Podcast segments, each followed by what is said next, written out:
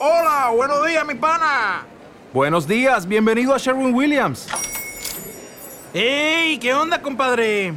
¿Qué onda? Ya tengo lista la pintura que ordenaste en el ProPlus app. Con más de 6.000 representantes en nuestras tiendas listos para atenderte en tu idioma y beneficios para contratistas que encontrarás en aliadopro.com. En Sherwin Williams somos el aliado del PRO. Con nombre de podcast. Un programa dirigido por Luis Bermejo. En algunos casos os he hablado de la polarización de la sociedad. Polarización que queda muy patente en las redes sociales. No hace falta ser un ejemplo para ver que en ellas arden las cosas y que aquí todos llevamos una antorcha. Pero vamos a ver por qué ocurre así y cuáles son sus causas.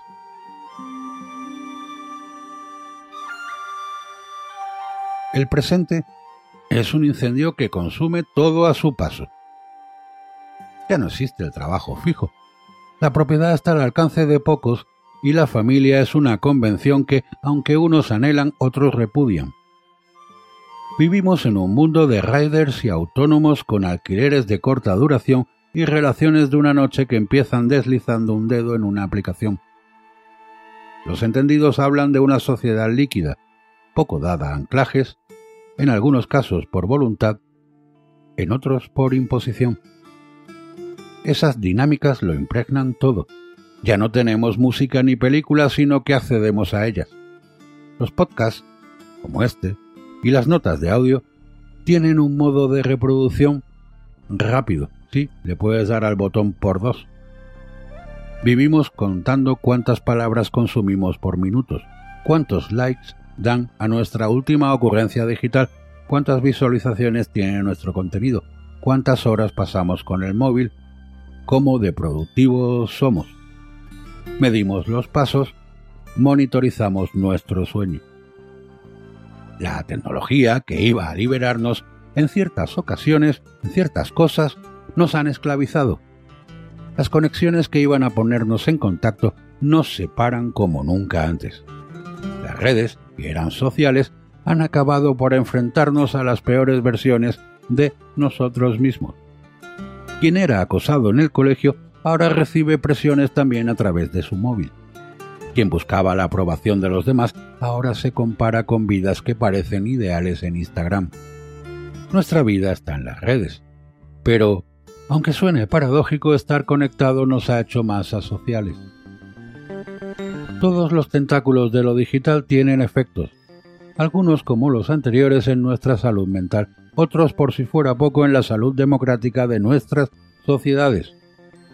Quienes antes podían debatir con gente que pensaba distinto, ahora bloquean a discrepantes en Twitter. O utilizan argumentos incendiarios de aquellos a quienes siguen. O se encierran en cámaras de resonancia donde todos opinan igual, o juzgan situaciones ajenas sin conocimientos de primera mano, o tragan con manipulaciones solo porque les da la razón, o desprecian a los demás solo porque tienen otra opinión.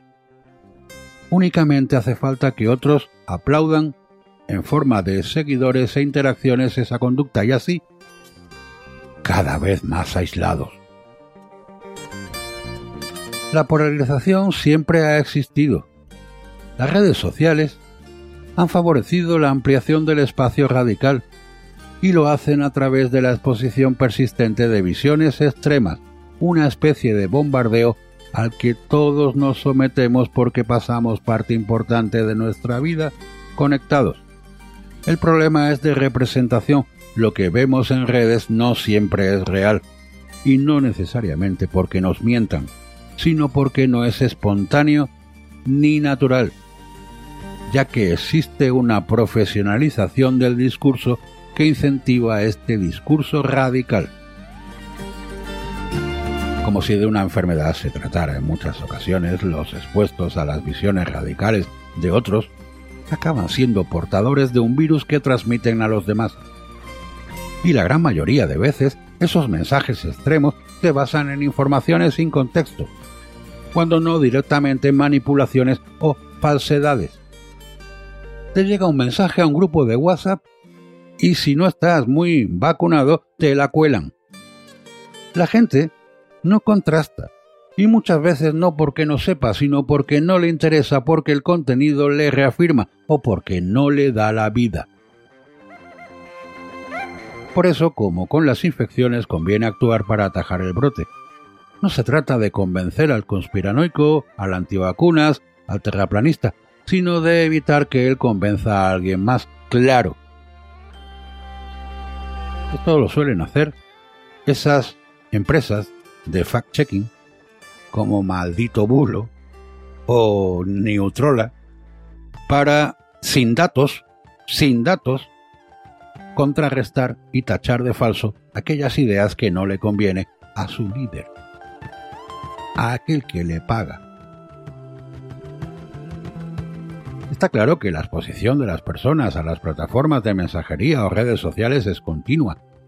La soledad, la inseguridad, la desconfianza, las fobias o las filias son resquicios por las que pueden entrar todo tipo de informaciones distorsionadas.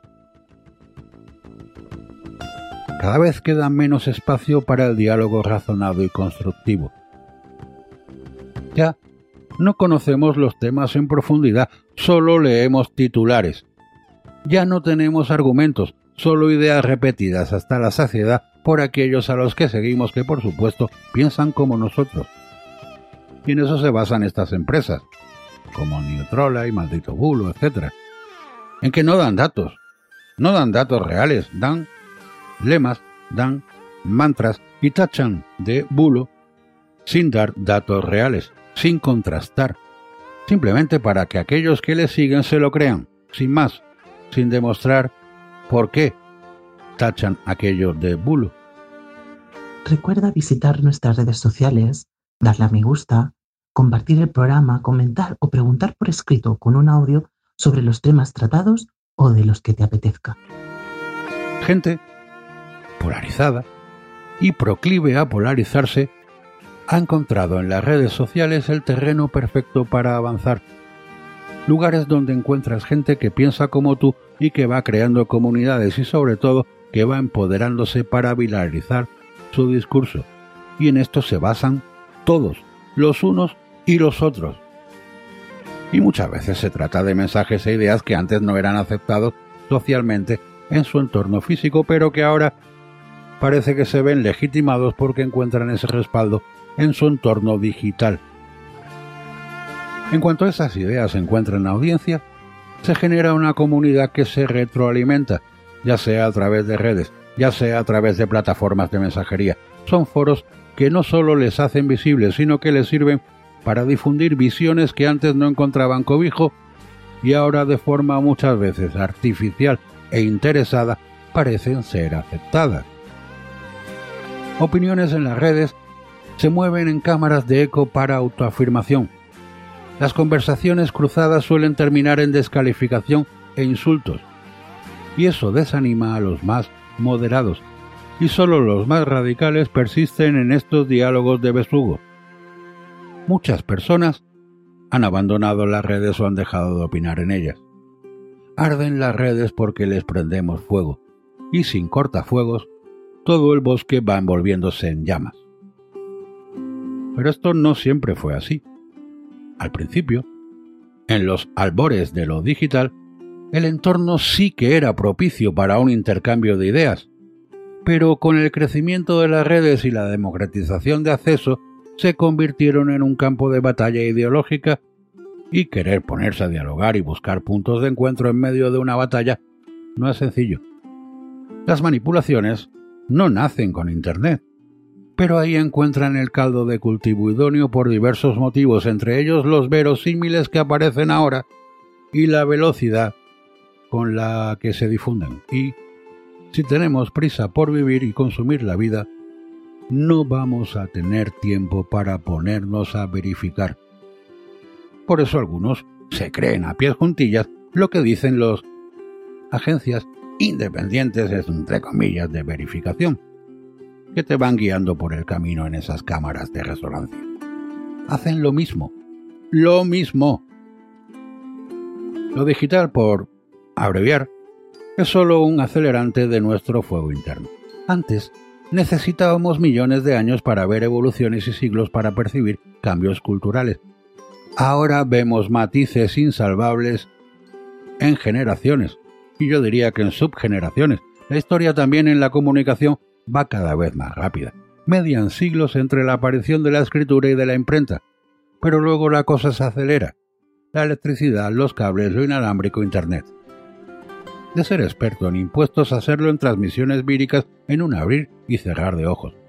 Todos somos tertulianos con un atril digital y desde nuestro púlpito de ciudadanos líquidos señalamos, desacreditamos y visibilizamos en función de nuestra visión del mundo, en la que solo cabe lo que encaja.